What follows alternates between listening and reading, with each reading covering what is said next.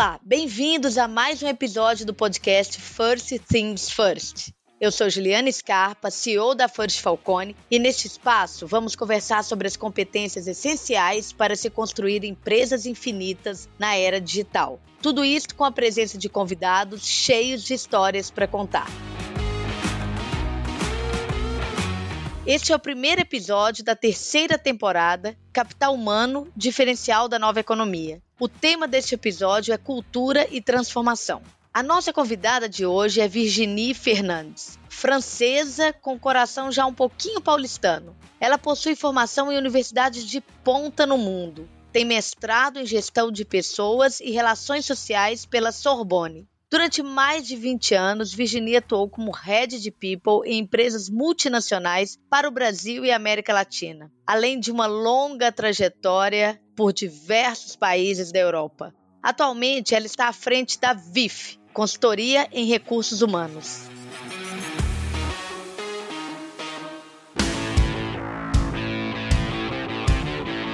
Virginie, é um prazer ter você aqui conosco. Eu estava ansiosa por esse momento. E para a gente começar o nosso episódio, conta um pouco sobre você. Queria saber um pouco sobre a sua trajetória, sobre sua história, os momentos que você considera mais marcante e como que isso tudo se conecta ao tema cultura e transformação. Maravilha, Juliana, um prazer estar aqui com você. Eu também estava muito ansiosa por esse momento. É sempre um prazer conversar com você, um grande privilégio ser entrevistada e nesse tema que eu adoro tanto, cultura e o tema da transformação. Então, para começar, para falar um pouco de mim, eu diria que sou uma cidadã do mundo, mas com, com coração em vários países latinos. Então, já falamos, começamos a falar em cultura, né, de países. É, eu sou espanhola de origem, a minha família é espanhola, nasci na Espanha, fui criada na França. Cheguei no Brasil há 21 anos, ah, nunca saí do Brasil desde então, achei um novo país, uma nova família. E desde a minha base de São Paulo, acabei cuidando de muitos mercados de América Latina e de outras regiões do mundo. Contarei sobre isso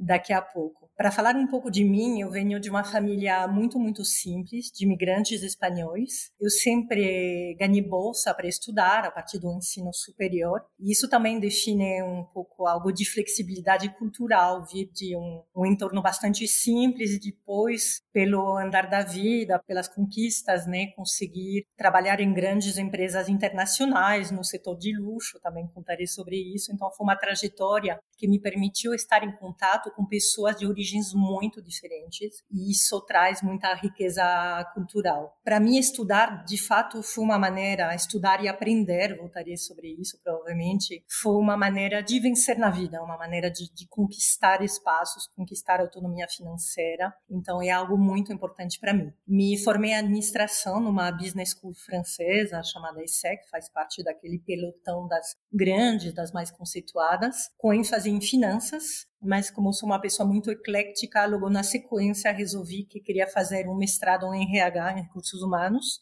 que realizei na Sorbonne, e foi um momento importante de, de escolha de vida, porque com 23 anos, na Sorbonne, tive a oportunidade de começar uma tese. Eu percebi que não, que não fazia sentido nessa fase da vida começar uma tese, mesmo na Sorbonne, e que eu queria muito voltar à ação. Eu percebi que não estava madura para um, alguns anos só de teoria, mas na minha carreira sempre houve esse momento de ida e vinda entre teoria e prática. Também confesso que também existe algo de esquizofrenia entre finanças, né, por um lado, muito exato, recursos humanos por outro. Isso me define essas, esses paradoxos entre temas bastante diferentes. Eu me identifico. Ai, que bom!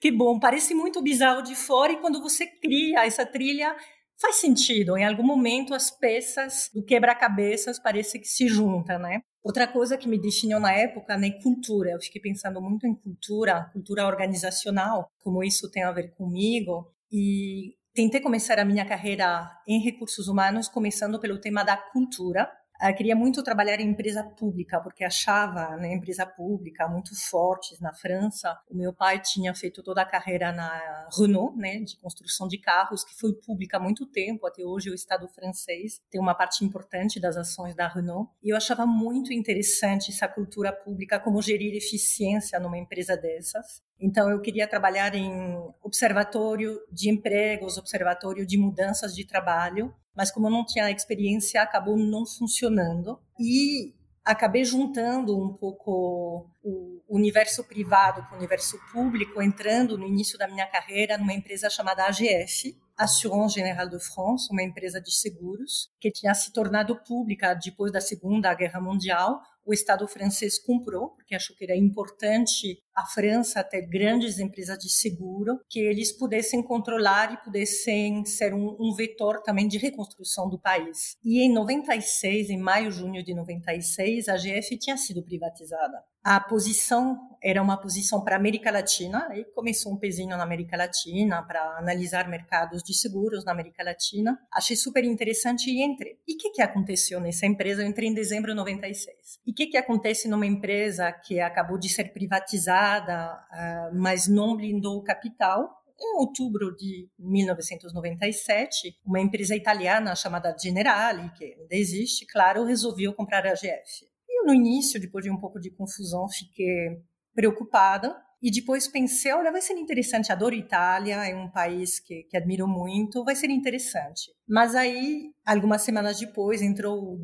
bendito Cavaleiro Branco Allianz, uma empresa alemã da Bavária que resolveu ajudar a GF a não ser comprada pela Generali. Claro, eles compraram a GF e eu tive a capacidade de observar de uma plataforma incrível não só uma mudança cultural de uma empresa que acabava de ser privatizada, mas também que passava de uma cultura francesa de sempre, uma empresa muito histórica, para de repente uma cultura alemã. Então acho que a cultura já permeou muito o início da, da minha carreira. As mudanças e as transformações sempre trazem oportunidades e provavelmente eu tinha acabado de entrar na empresa, fui uma das pessoas que teve a, as melhores reações a esse caos, né? Que de repente um novo acionista, porque pensei, bom, vai criar oportunidades. Foi muito bom, porque eu passei de uma posição de analista, era início da carreira, né, de analista de mercados emergentes da América Latina, a uma posição para África do Norte e Oriente Médio de desenvolvimento de projetos concretos de M&A, de aquisição, coisas muito mais concretas e foi também um momento bastante marcante na, na minha carreira. Depois, fazendo long story short, muitas experiências empreendedoras nesse universo bastante caótico. E em 2000, em 2000 né, final do, do 2000, me propuseram uma posição de expatriada no Brasil para ajudar o novo presidente da região América Latina da AGF a construir o time e ajudá-lo em todos os projetos. Mais ou menos zero job description. Ele falou: você vai ser a minha assistente executiva para me ajudar em tudo. Eu falei, legal, gostei, não sei muito bem o que, mas vamos lá. Então, e assim que cheguei em fevereiro de 2001 no Brasil. Foram três anos assim de grandes conquistas, criação de time, grandes desenvolvimentos. Ele conseguia entender as organizações em cinco países da região, sempre contratando consultores. Então ele contratava consultores que analisavam as organizações, faziam recomendações e aí tinha muita mudança depois. Então de novo mudança, transformação, mudança de time e aí que entrei de fato no universo do RH. Depois de três anos nessa posição, resolvi sair por uma série de razões. E foi o momento, o meu momento, como eu falo, Dom Pedro I. Falei, fico. Eu precisaria voltar para a França, mas não me identificava mais com essa cultura alemã, com os processos da empresa. Eu falei, não, vou construir outra coisa, vou ficar aqui, vamos ver. E a minha carreira sempre teve muita sorte, uma boa estrela me guiando. Claro que eu provoco a sorte também, mas ela vem, né? E eu tive a oportunidade de entrar nesse grupo fantástico de luxo LVMH, LVMH, onde eu fiquei durante 12 anos cuidando dos recursos humanos para a América Latina, do business de Wines and Spirits, no Tennessee. E, e esse escopo também, de novo, se abriu, olha só as coincidências da vida, para a África, Oriente Médio, então voltei a esses mercados. E nos cinco últimos anos, a minha posição se tornou uma posição para todos os negócios do grupo LVMH. Então, além do business de Wines and Spirits, cuidava também de todas as marcas de moda. Não vou citar todas as marcas da LVMH porque são 85, né? Mas cuidava da Vuitton, da Fendi, da Christian Dior Couture, das marcas de varejo de luxo como a Sephora, varejo de beleza, de joalheria como Tag Heuer, Tiffany que o grupo comprou recentemente.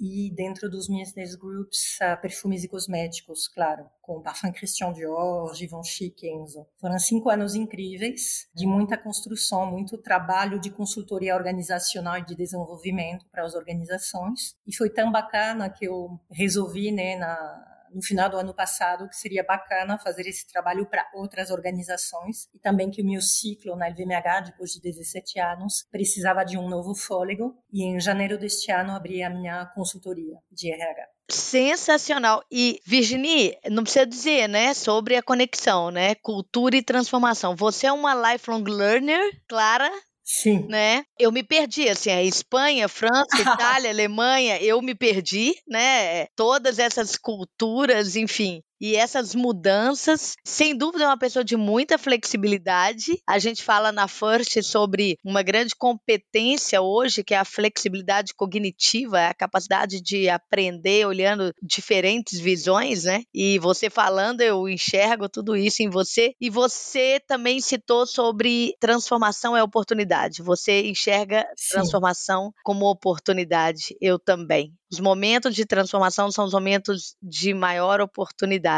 E hoje, né, a gente tem ouvido muito sobre a necessidade de atuar em cultura. A gente sabe que a cultura organizacional permeia todos os aspectos de uma empresa, de uma organização. Eu costumo falar que é como oxigênio, né? Oxigênio a gente não vê, mas se ele faltar, a gente morre. Perfeito. A cultura, para mim, de fato, é, é, o grande diferencial competitivo de uma organização. De fato, é aquilo que não dá para copiar, né? Por mais que a gente molde, por mais que a cultura ela possa e deva ser forjada, ela vai ser sempre única, né? E, e, é fundamental para a implantação da estratégia, né? Então, a, a, cultura alinha processos, comportamentos, e é fundamental ter uma cultura comunicada e alinhada a um propósito comum. Né? A gente sabe disso. Me fala o seguinte, o que é cultura para você? O que é esse oxigênio aí, essa coisa que a gente não pega, não desenha, mas é mais concreto que qualquer outra coisa? Me conta sobre isso. mais concreto que tudo e tão intangível, né? E tão difícil de definir. Olha, tem, tem várias definições da cultura. Vou citar algumas que, que eu gosto e que vão do mais simples ao mais complexo e todas elas estão certas, não tem a definição certa da cultura. Pegando o seu gancho, né, daquele ar que a gente respira, existe uma, uma definição de uma pesquisadora holandesa que chama Marcela Bremer, que fala a, a, cultura é como as coisas estão realizadas aqui, como as coisas estão feitas aqui. Eu acho uma maneira super bacana, muito concreta de falar. Mas, claro, isso não é tão completo, porque não fala sobre as emoções, não fala sobre as projeções, é algo muito tangível. Sabemos que a cultura é muito mais intangível que só a maneira como as pessoas trabalham. Tem estudiosos, né, como Schultz, que também definem cultura como um grupo de, de hipóteses compartilhadas, de mentalidades compartilhadas que guiam as ações. A gente entra aí um pouquinho mais, né, da definição que é importante para a cultura, que cultura ela guia para ação, para resultado, para comportamento e algo mais tangível. Não citaria a maravilhosa definição de Edgar Schein, que é o mestre da cultura, porque a gente estaria aqui ainda há muito tempo, mas é bem completa e, e, e bem interessante. Ele fala realmente de hipóteses compartilhadas que ajudam um grupo com adaptação interna, com adaptação externa, que ajudam também a integrar os novos colaboradores, né, com uma maneira válida de trabalhar que funcione na organização. Tudo isso também é uma maneira de, de descrever cultura. Mas se eu tivesse hoje que definir do zero, falando, ok, vamos escolher uma definição dentro dessas tantos que existem, eu diria que realmente uma que é um grupo de, de crenças, de valores de princípios comuns que ajudam a definir a maneira como as pessoas interagem internamente e externamente. E ela, como você mencionou, Juliana, essa cultura, ela cria uma maneira única de trabalhar. Essa cultura ela tem que ser única para realmente ser adaptada a essa organização e ela é realmente a base da visão e da filosofia de trabalho da empresa não é muito simples, mas se a gente for mais reduzido, eu acho que tiramos um pouco da sutileza do conceito de cultura organizacional. Excelente. Vishini, eu trabalhei, né, a vida toda e trabalho hoje. A First é um spin-off da Falcone, né, mas a Falcone Consultoria é uma empresa de cultura forte. Sim. E conheci ao longo de muitos anos empresas com cultura forte. Para mim, uma empresa com cultura forte é aquela que a cultura é conhecida e é vivida. Sim. É sobre isso, ser forte, né? E aí as pessoas conseguem tomar decisões baseados nesse, vamos chamar de senso comum, né, que está ligado à cultura. Então, é algo muito poderoso, mas tem os dois lados, né? Ele pode ser limitador, ele pode ser muito limitador, exatamente porque molda comportamento, né? Como você colocou, e molda inclusive decisão. E aí, por esse motivo, inclusive, penso eu, né, que dentro do momento de tantas transformações, de tanta necessidade de mudança das organizações, a gente tem ouvido muito falar sobre a necessidade de mudar a cultura.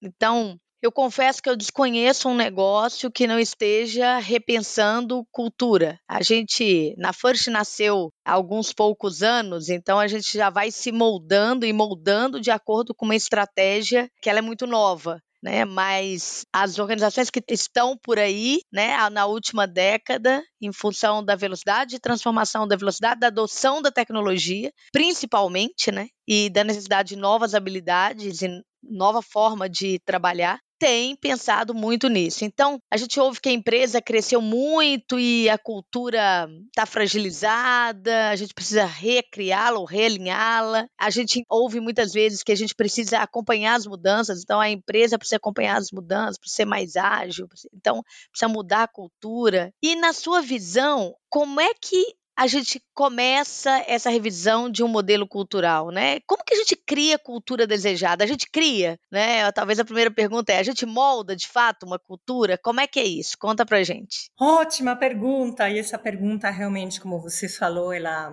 ela é tão presente hoje, mais do que nunca, na vida das organizações, por causa dessa aceleração das mudanças, por causa da dimensão muito forte das mudanças, como o Covid nos trouxe. A gente estava em mudanças sistêmicas mais ou menos planejadas e de repente chega algo que revoluciona totalmente a maneira como as organizações e as pessoas trabalham. Então, acho que desde então esse movimento de revisão de mudança de cultura organizacional foi, foi realmente catalisado. Acho que para começar, tem duas perguntas muito simples, as quais temos que responder. Primeiro, a empresa, ela sabe de fato qual é a cultura dela ou ela acha que sabe? Então, primeiro tem que responder a isso. A cultura é um papel de parede bonito, com alguns comportamentos treinados, ou é de fato algo que a organização vive? Que os exemplos lindos que, que você citou, enfim, os conceitos, sem citar empresas, mas uma cultura que vive em todas as ações da empresa, nem sempre é assim, mas sempre existe uma cultura, de qualquer forma. Então, qual que é? O quanto a empresa conhece? Esse é o primeiro passo. E segundo passo, existe orçamento para fazer esse projeto ou não?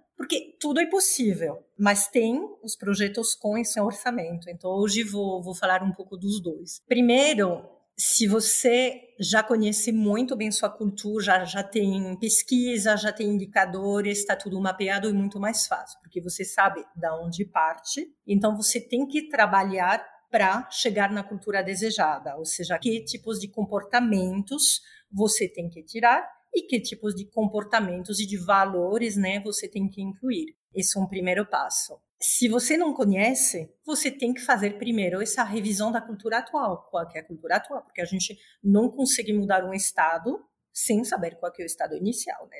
Da física básica. Achei excelente esse ponto. Você tem total razão. Muitas vezes eu falando, ah, a gente precisa mudar, mas mudar da onde para onde, né? Não necessariamente eu sei aonde eu estou. Eu posso estar pensando que é uma cultura e, principalmente quando a gente fala de alta liderança, né? Sim.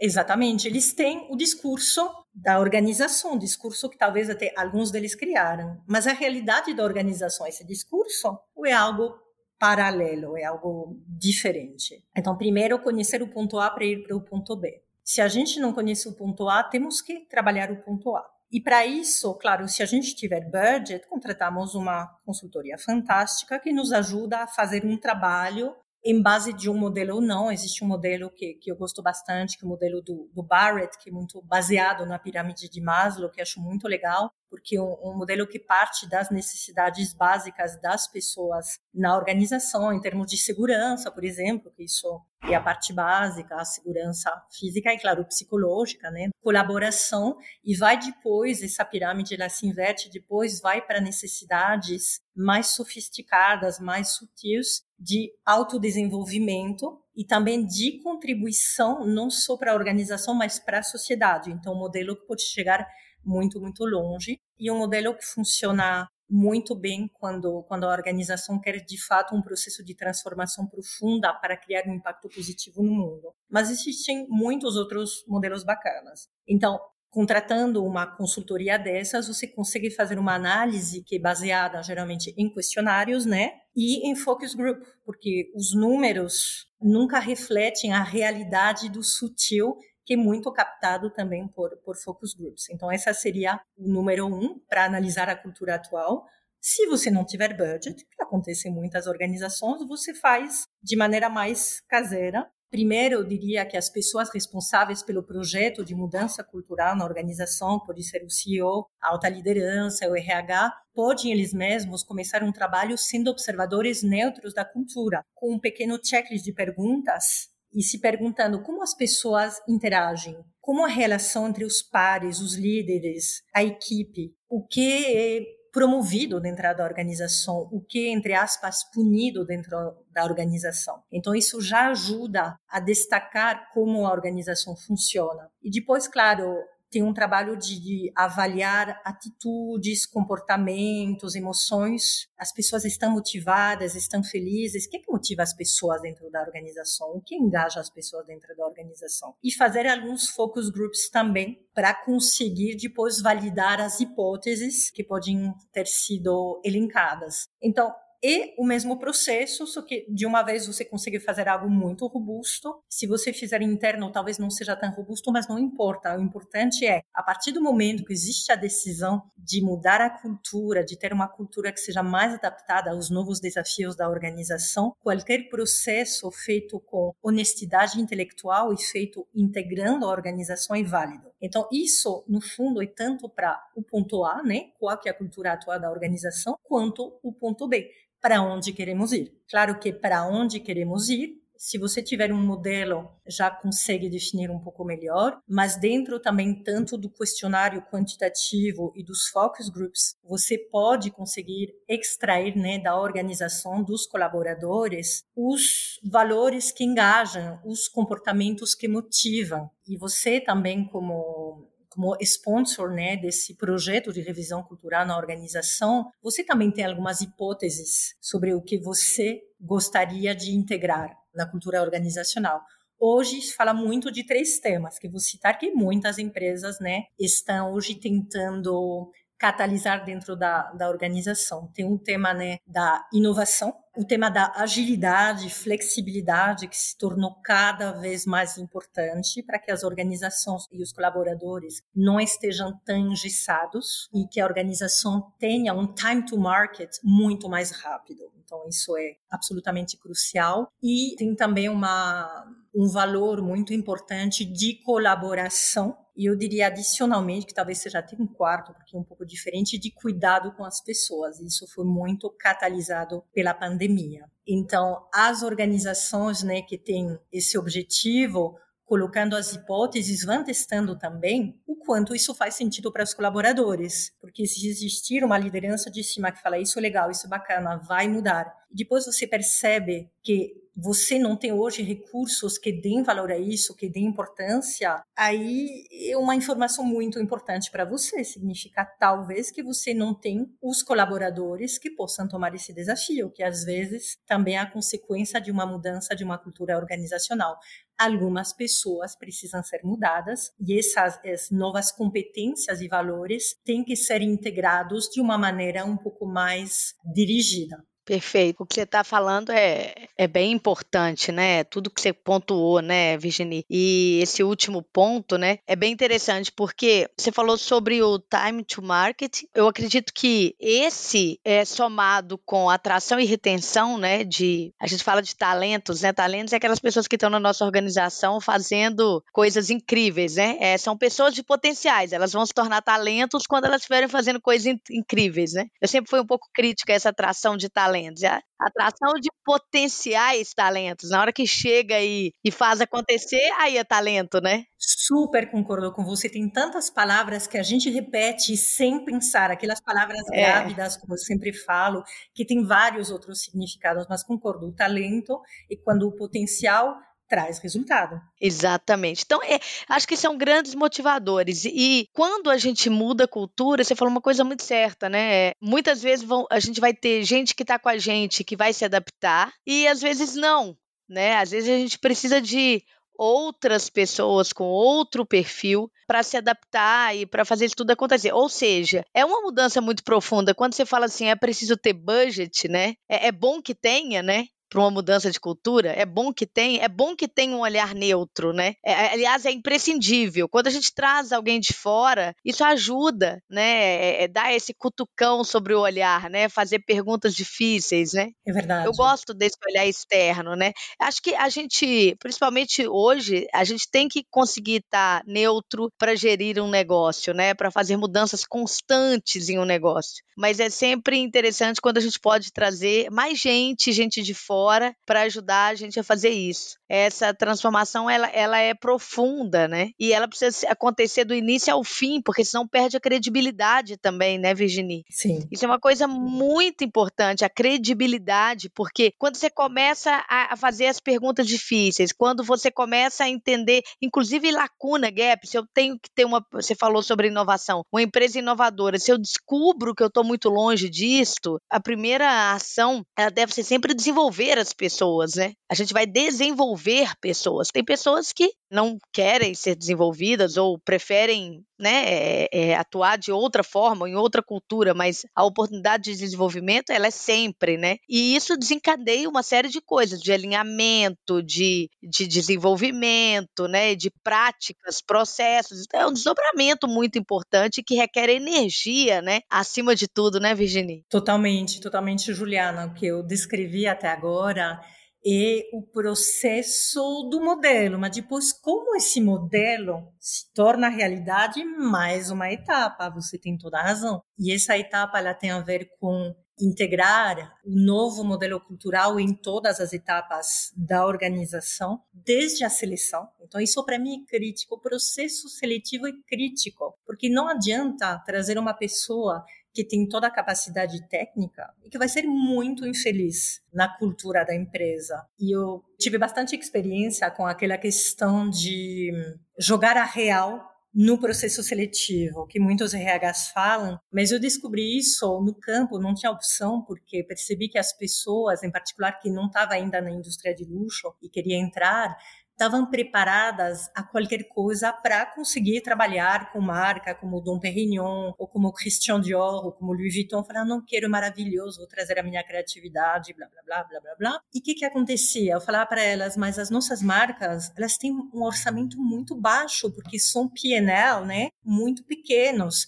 Então, você não vai ter tanto dinheiro para trabalhar. Aquelas pesquisas quantitativas maravilhosas do universo do consumer goods, esqueça, isso não terá mais e ninguém acredita muito em quantitativo. Por outro lado, você vai ter que, pessoas de comunicação e marketing, carregar caixas às vezes à noite, final de semana. Você vai estar muito mais no backstage que no front stage. Então, é maravilhoso trabalhar com as marcas, mas você vive as marcas 5% do teu tempo, o resto do tempo você está no backstage, tem que ser muito humilde para que as marcas brilhem. E todos falam, claro, claro, sim, entendi. E depois de um ano, dois anos, ah, porque não temos budget, porque é um trabalho muito operacional, falei tudo.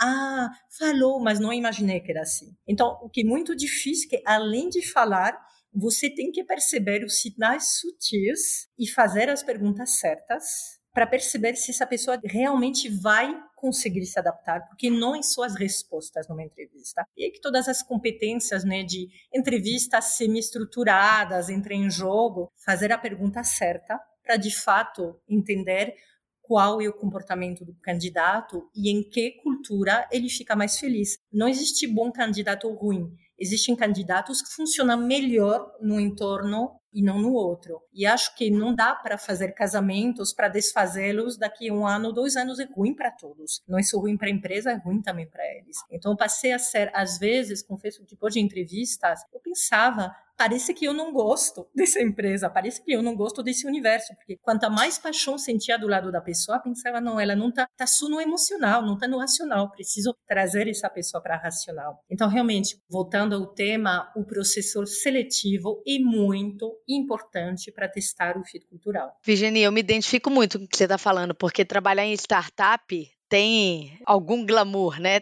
Ah, glamour, essa palavra que eu ia pensar, sim. Ah, é um ambiente descontraído, as pessoas têm autonomia, é horizontalizado, né? Não é aquela coisa de chefe manda, alguém obedece. Tudo isso é verdade. A questão é para quê? É em função da agilidade, é em função da inovação, é em função da descentralização da tomada de decisão, né? E então é autonomia para gerar resultado. Tudo isso serve um propósito muito Exatamente. forte. Exatamente. Então é desafiante. Se você compara com outros modelos de trabalho, eu considero esse o mais desafiador, onde você tem de fato desafios, metas, resultados importantes para atingir, autonomia que te leva a ter a necessidade de usar dados, fatos, colaboração, squads para tomada de decisão. Então, envolve habilidades ímpares, né? Dentro do, do universo que a gente veio. Então, eu também costumo dar real, né, nas entrevistas e até nas reuniões de onboarding aqui da, da First, né? Vamos lá, gente. Como é que funciona, né? É isso mesmo, é super importante. E quem está dentro numa mudança dessa de cultura é alinhar e desenvolver as habilidades necessárias, né? Então, as habilidades para que as pessoas possam atender, né, a essa agilidade, a essa inovação, a esse senso prático, se é essa necessidade, né? E, e outros, assim. Então, desenvolver pessoas que estão aqui dentro, dentro das organizações, né, com as habilidades corretas e contratar, né, é, dentro da cultura, né, porque a cultura, a mudança de cultura, é a mudança de skills, né, Virginie? É isso que a gente está falando, né? Exato, e está certíssima. Falei do processo seletivo, mas tem toda a organização que tem que ser mapeada de uma maneira ou de outra, então também não precisa ser nada feito com uma consultoria externa, sempre ajuda, mas dá para fazer internamente. E, e você percebe que uma vez que você é capaz de explicar de maneira muito clara quais são as competências, quais são os comportamentos, o que uma pessoa inovadora faz, o que uma pessoa flexível faz, o que uma pessoa que trabalha bem de maneira ágil faz, as pessoas normalmente têm 90% delas uma boa capacidade de se autoavaliar. Eu acredito muito nas pessoas. E a partir daí você tem uma visão da tua organização e consegue traçar planos de desenvolvimento dessas competências que sempre é momentos de grupo, momentos individuais, pílulas e uma repetição em todas as reuniões importantes da empresa o quanto essa competência é, é importante. Então, desenvolver dentro da organização os colaboradores que já estão é tão importante quanto a seleção. E esse trabalho de desenvolvimento que funciona em grupo, individual, funciona em rituais também da organização, é um trabalho constante, porque os valores-chave, os comportamentos chaves, eles não podem nunca ser esquecidos, eles têm que ser sempre promovidos e colocados na prática da organização. Tenha algum desafio que você queira compartilhar das organizações que você está trabalhando para mudança de cultura? Algum desafio que você diz, puxa, isso aqui eu encontro na maior parte dessas organizações? Esse desafio da mudança, o que, que é difícil para as organizações hoje? Enfim, que você acha que vale a pena falar, olha, toma cuidado com isso aqui, que isso aqui normalmente dificulta a mudança na cultura. Tem algum ponto? Tem muitos pontos. Realmente, tenho a sensação de que as histórias sempre se, se repetem. Acho primeiro um, um, ponto muito importante é conseguir ter um trabalho que seja muito colaborativo nessa definição da, da nova cultura, porque quando enquanto você colabora nesse processo, você já está criando a nova cultura. É algo que repito sempre. Então, esse processo colaborativo é muito importante. E outro momento importante também, outro desafio importante é saber quando você tem que parar porque o trabalho de colaboração, de nova visão, ele é bastante divergente de certa maneira. Em algum momento você tem que converger, tem que aterrizar os novos valores, os novos comportamentos e partir para ação. Isso não necessariamente está totalmente pronto, porque você sempre vai achar dentro da organização pessoas, em particular dos sponsors, né, do projeto, que falam: ah, mas acho que ainda falta alguma coisa, isso talvez não está claro o suficiente. Sempre vai ter razão em parte, porque são temas bastante subjetivos. Então, em que momento a gente considera está bom o suficiente para rodar? E lá na frente, daqui a dois anos, talvez, a gente pode fazer uma pequena revisão, uma pequena adaptação, porque o modelo cultural está sempre em evolução. Claro que não temos que colocar essa pauta de revisão de cultura a cada ano, é, porque a organização tem também uma capacidade né, de absorver essas mudanças. Mas eu acho que fazer a cada três, quatro anos uma revisão, um check e ver se algo precisa ser mudado é bastante saudável. Excelente. A gente está falando que tem uma hora que eu tenho que parar esse processo colaborativo de discussão, entender que esse é o caminho, capturar esses resultados, desafios dessa implementação todo, que é isso que a gente está falando até agora, né? E do jeito que a estratégia ela muda, né? Hoje em dia, obviamente, o propósito de uma organização define a organização, então aí a gente está escrevendo em pedra, mas quando a gente fala da cultura, ela tem que se adaptar e estar tá conectada à estratégia, então ela sim merece um olhar de revisão. No entanto, as pessoas têm um, um, nível de revisão que ela é feita pelo próprio ambiente, né, Virginia? Ela, as pessoas, elas mais do que se adequam né? Elas protagonizam determinadas mudanças, né? Principalmente a liderança, né? A liderança é, é o espelho, né, para toda a organização, né? Por mais que o processo seja colaborativo, essas pessoas que estão guiando uma organização, elas têm que ser completamente walk the talk dos comportamentos, dos valores, né, que traduzem a cultura, porque senão aquilo só fica no papel, né? Senão ninguém acredita. Com certeza. Vou te citar um, um, um, exemplo de um processo no qual participei na LVMH, justamente, só para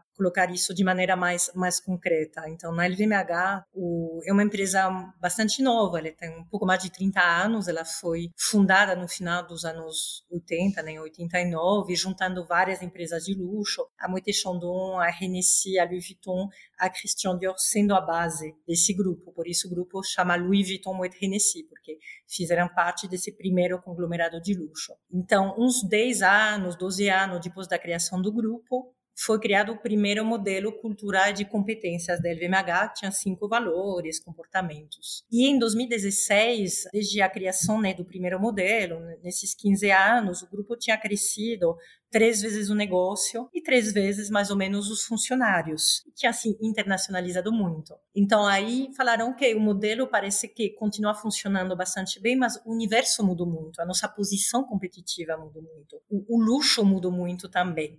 Então como fazer para ser ainda mais precisos e mais eficientes no nosso modelo cultural? Então contrataram um grande consultor e foram fazer workshop pelo mundo. Pediram para os RHs, eu tive o prazer de fazer esse processo para a América Latina, para todo o LVMH. Então, tinha uma metodologia única, cascadeada em todos os mercados. Os RHs e os country managers selecionavam um grupo de pessoas para participar dos workshops, 25 a 30, para conseguir manejar. Pessoas estavam na organização há pouco tempo, pessoas estavam há muito tempo, mais senior, mais júnior, tentando ter um, um grupo representativo né, eh, dos colaboradores da empresa. E tinha uma metodologia guiada de umas quatro horas, com muitas perguntas, muito divergentes. E eu fiquei muito fascinada de perceber que pessoas de países diferentes, de marcas diferentes, que nunca tinham conversado juntos, achavam as mesmas oportunidades e os mesmos problemas dentro do grupo LVMH. Foi muito interessante. Tudo isso foi juntado e enviado para o corporativo de RH que estava em Londres na época, então era post-it, quilos de post-its enviados, com resumos, com gravações. E aí eles pegaram tudo isso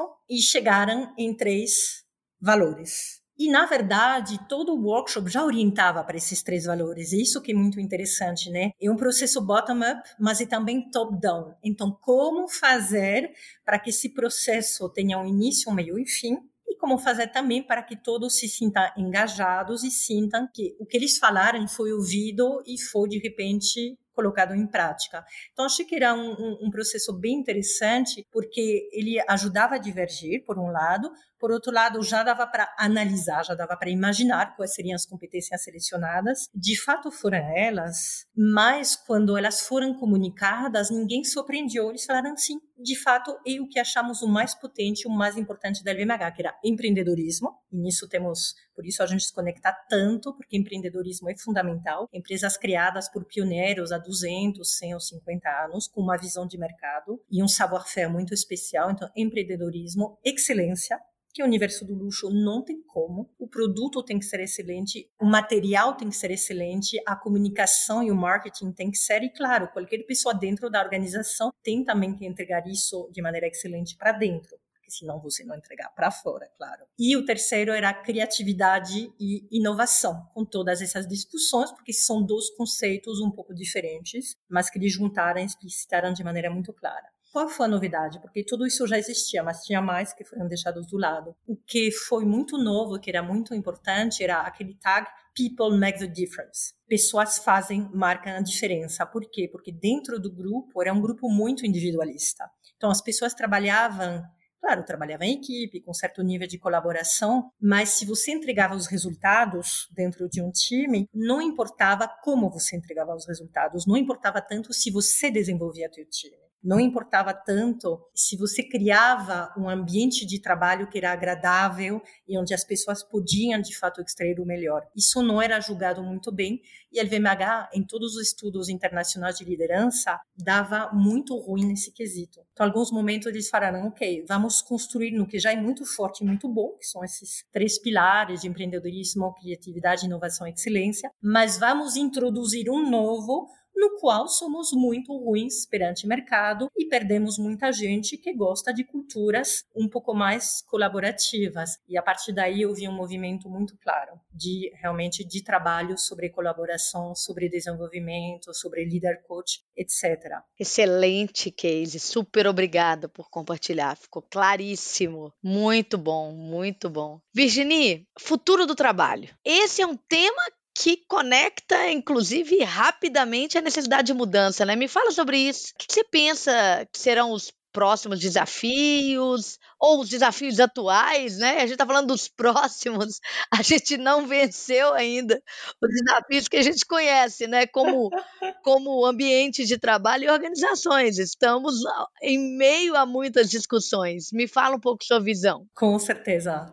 Futuro do trabalho e como você falou, os desafios, já estamos lutando para conseguir funcionar da melhor maneira nos desafios atuais e vem mais pela frente. Acho que o primeiro essa sociedade, essa organização pós-Covid, né? Porque os temas mais importantes agora foram trazidos à luz durante essa grande pandemia de mais de dois anos de Covid, mas eles já existiam. Se você for pensar, aquela questão de trabalho cada vez mais remoto, de flexibilidade dos funcionários, já existia já era uma demanda, mas a maioria das organizações tentava evitar porque era um novo modelo e ninguém sabia muito bem como funcionava, exceto as empresas muito já digitais e muito já colaborativas tecnologicamente. A questão também da guerra de talentos que vem a cada cinco, seis anos, falamos disso. Aquela questão da escassez de talentos com os skills técnicos e tecnológicos e os skills pessoais, soft skills de agilidade, de flexibilidade de capacidade de aprendizado, essas pessoas já eram escassas. E hoje são cada vez mais, porque hoje, pós-pandemia e com esses novos modelos de trabalho remotos, que graças a Deus algumas organizações adoptaram, essas pessoas estão participando de um mercado de, de trabalho mundial. Então, hoje tem brasileiros que trabalham para os Estados Unidos. Do ponto de vista de RH fiscal, é outra história. O modelo ainda não é totalmente a, a, nossa legislação do trabalho não permite isso de uma maneira muito tranquila, mas já sabemos que existe, em particular na área da tecnologia, né? Então, esses temas, sem dúvida, vão ser cada vez mais importantes para as organizações. Sobre o tema da organização de trabalho, né, desse trabalho híbrido, e muito impressionante, confesso que fico muito espantada de ver como empresas extremadamente tecnológicas estão sofrendo do mesmo jeito que empresas muito tradicionais e às vezes mais. Peguemos o exemplo do Google, por exemplo, né? O exemplo do Google teve aquele escândalo nas últimas semanas, porque o Google decretou em junho que os funcionários teriam que voltar três dias por semana, presenciais, e houve pela primeira vez da história do Google um movimento quase de sindicato interno, de maneira orgânica, que foi criado pelos funcionários, que falou: não queremos, não podemos, e estamos dando dicas para vocês de como funcionar empresas como Tesla também, empresa nossa, Tesla, carro do futuro, etc. O Elon Musk, eu tenho aqui a citação, porque quando li fiquei muito espantada. Elon Musk falou, não falou, ele escreveu, enviou uma carta para os funcionários, falando: todos na Tesla são obrigados a passar um mínimo de 40 horas no escritório por semana. Okay? Isso deve ser onde seus colegas reais estão localizados, não algum pseudo escritório remoto. Se você não aparecer, vamos supor que você renunciou. Quanto mais senior você for, mais visível deve ser sua presença. Eu falei, não é possível. Nós sabemos Elon Musk, aquele personagem assim totalmente incontrolável, mas tudo bem, ele colocou no papel que muitos CEOs, inclusive de empresas tecnológicas, ainda acham. E claro, esses exemplos, né, sabendo que, claro, empresas tecnológicas como Facebook, por exemplo, como Twitter já deixam muito claro, você faz o que você quiser. Então, dentro do mesmo ramo, tem empresas que deram flexibilidade total, outras parcial e outras nada, né? E isso é representativo do que acontece no nosso universo. Mas por que isso é importante? Porque esse movimento, ele vai totalmente contra o pedido dos colaboradores de cada vez mais flexibilidade, flexibilidade em todos os sentidos, né? A gente quer flexibilidade organizacional, como não dermos flexibilidade para os funcionários, não podemos pedir algo que eles deem para a organização e se recusar a dar a mesma coisa para eles. Tem que ter um mínimo de senso comum, né? Eu tenho a mesma visão. O nome do jogo é flexibilidade. A gente fala muito sobre o trabalho remoto, presencial. A questão está na, na possibilidade de orquestrar diversas áreas da vida, né, né, Virginie? De ter escolha. Exatamente. E não é fácil, essa flexibilidade não é fácil. Nunca falamos que é fácil. Muitos funcionários lutam também para tentar achar um equilíbrio nessa flexibilidade muito grande, mas mesmo assim é avassalador o pedido de flexibilidade. Então temos que ouvir. E claro, esse movimento para as empresas que não demonstram essa flexibilidade, esse movimento é um fator assim muito muito impactante de pedido de demissão por parte dos colaboradores. Então, esse movimento de Great Resignation tem muito a ver com isso. Essa empresa não me dá um entorno onde eu possa trabalhar e entregar o meu potencial da melhor maneira, então eu vou sair. E como existe esse, essa luta por talento, é muito fácil, né? As, as pessoas conseguem ser contratadas onde elas querem hoje, para quem tiver as, as competências certas. Tem uma terapeuta de casal que é muito conhecida, belga, que trabalha nos Estados Unidos, que chama Esther Perel. Ela fez um TED Talk incrível, tem um canal, e ela fala sobre casais, falando que as pessoas antes uh, se separavam porque não eram mais felizes. Agora, as pessoas se separam porque acham que talvez possam ser mais felizes em outro lugar. E nas organizações é assim, as pessoas saíam quando eram muito infelizes. Hoje as pessoas saem porque percebem que podem ser mais felizes em outro lugar. E as empresas, muitas organizações ainda não perceberam isso. Excelente. A gente vem de uma época, de uma indústria, né, de, de um trabalho, modelo de trabalho baseado na indústria, né, da era industrial do século XIX. É isso que a gente replica, tanto nas empresas quanto, inclusive, nas escolas, né, o modelo de ensino. E aí a gente estava ali no modelo onde os ativos estavam em determinado lugar né? Então a gente todos iam ali para a produção dentro, utilizando aqueles ativos. Hoje e cada vez mais esses ativos vão estar nas nuvens, né? E a tecnologia nos dá a possibilidade de estar tá aqui falando, né, Virginia? A gente não está no mesmo lugar. E, e aí obviamente esse modelo de trabalho ele tem que mudar. A gente segue, inclusive, horários fabris ainda, né? Mesmo indústria de tecnologia, né? E tem que ser, porque se clientes são fábricas, indústrias e outros, e ainda seguem horários, meio-dia, horário do almoço, né? É, e outros, a gente tem que seguir. Mas isso são convenções, né? Dessa era industrial. O que, que vai ser do futuro, né? Eu acho que tem muita coisa para vir. A mudança, eu acredito que ela, ela não tem volta volta, ela foi acelerada ali pelo evento da pandemia, obviamente, né? Muitas mudanças, essa de forma muito forte, mas organizações vão ter que pensar para frente, porque o futuro não anda para trás. É, e tem, tem um conceito que eu gosto muito e que vi recentemente em algumas matérias chamar que é o conceito de contrato social e contrato pessoal né, entre uma empresa e uma organização. Eu sempre gostei muito desse, desse conceito, porque é muito importante ter claro, tanto para a empresa quanto para o colaborador, quais são as regras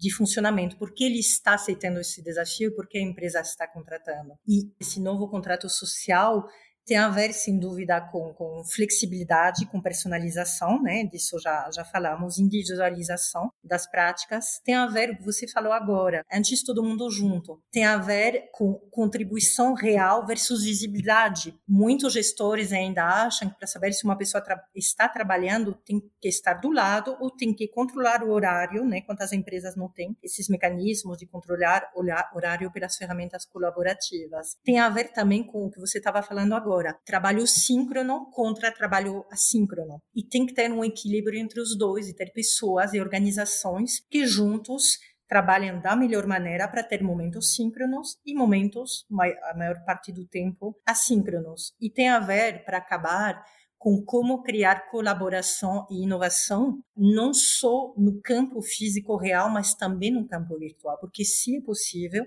porque eu procurei muitos estudos que mostrassem que inovação é possível só em ambiente físico, onde as pessoas se encontram para o cafezinho, aqueles encontros serendipity, onde as pessoas se encontram por acaso, ouvem uma conversa e eles têm uma super ideia juntos, não existe nenhum estudo que provê isso. Existe o senso comum, mas não existe estudo. Então, sim, dá para fazer inovação de maneira assíncrona, mas isso requer uma intenção, um projeto e um trabalho. Não vai se dar sozinho. A gente tem que construir os meios, né, Virginie? Vamos aprender e construir os meios. E ninguém sabe, é um processo colaborativo. Temos que fazer, temos que construir, né? Inclusive com os colaboradores, né? Isso é fundamental, porque não, não tem de onde olhar. Eu não tenho um benchmark, eu não tenho. Então tá bom, é assim que a gente quer trabalhar. Como que isso vai funcionar pra gente? E assim a gente vai construindo as experiências, os sucessos, os aprendizados. E no futuro a gente vai ter modelos, né? É assim que as coisas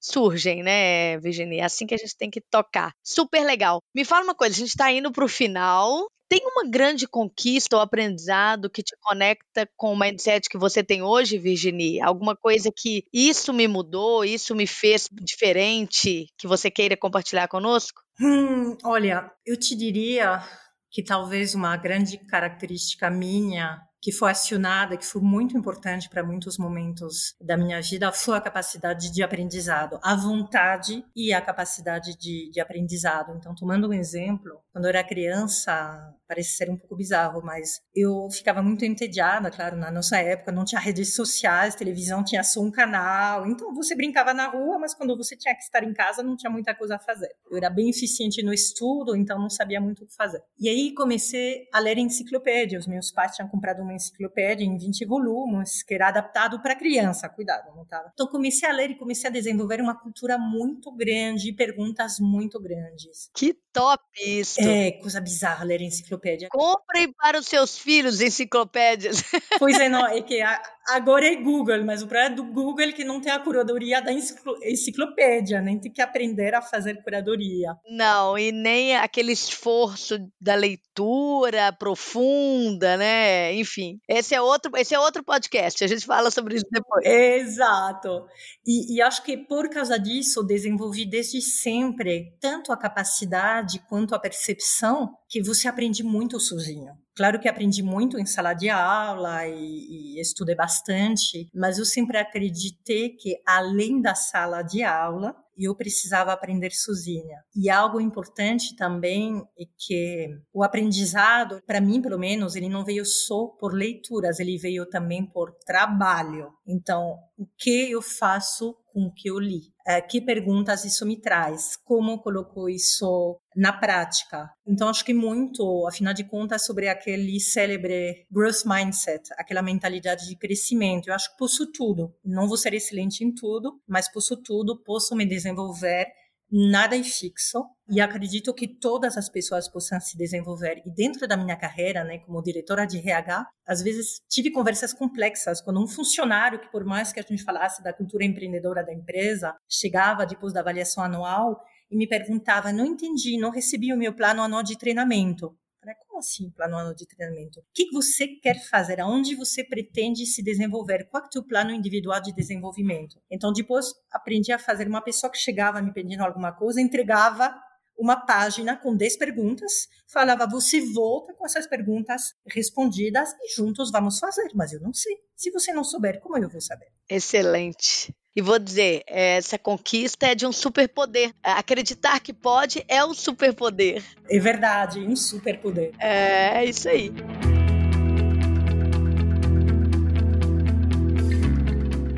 Bom, as perguntas que todos os nossos episódios, que a gente coloca nos nossos episódios e que todo mundo fica ali esperando. Bom, a primeira delas, qual é a pergunta que nunca te fizeram e que você gostaria de responder? que boa pergunta. Que boa pergunta. E nunca me fizeram essa pergunta, Alias. Várias pessoas já me responderam isso. Essa pergunta que eu gostaria que me fizessem. Pronto, acabou. Olha. Boa, boa. Como se sair, né? Aprendendo técnicas de políticos. Bom, então nossa próxima pergunta. Qual é a pergunta cuja resposta você ainda não encontrou? Uma, uma pergunta cuja resposta nunca vou encontrar. Sei que nunca vou encontrar é uma pergunta sobre o amanhã. Me pergunta muito: ah, você vai voltar para a França? Vai ficar no Brasil? Não sei.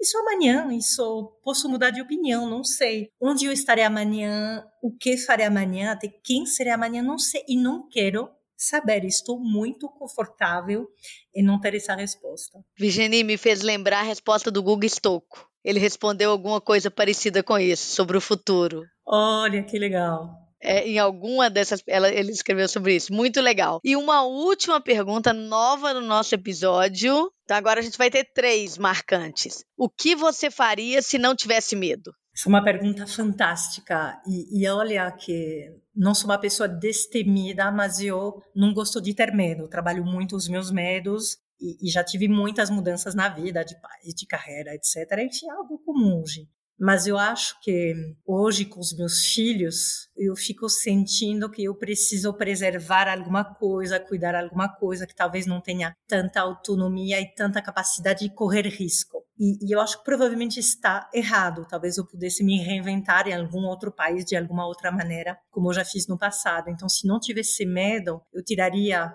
todas essas amarras né, mentais e talvez tentaria me reinventar em outro país. Por mais que ame o Brasil, então tem também a conexão muito forte com o Brasil, mas esse processo de encantamento tão grande quando você chega num país novo, quando você tem que desafiar seu modelo cultural, gostaria muito de poder experimentar isso outra vez nessa minha carreira. Sensacional, amei, super obrigada por dividir conosco, muito bom. E tem algum recado que você gostaria de mandar para quem está nos ouvindo, para a gente encerrar? Olha, o recado, hoje falamos muito em aprendizado, né? E acho que crescer, se desenvolver, esse processo de expansão é algo que nutre muito as pessoas. Então, uma citação, espero que seja real, procurei bastante, mas mesmo se não fosse real, eu gosto dela. Então, vou citar aqui, do Leonardo da Vinci, que falou: aprender é a única coisa de que a mente nunca cansa, nunca tem medo e nunca se arrepende. Então, aprendam. Muitíssimo obrigada, uma lição. Muito obrigada, foi um prazer estar com você. Foi um grande prazer, Juliana. Adorei a nossa conversa. Obrigada pelo convite. Obrigada, eu que agradeço. Muito obrigada por estar conosco neste episódio. Este foi um episódio especial. Eu sou a Juliana Scarpa, CEO da First Falcone, e este é o First Things First. Até mais.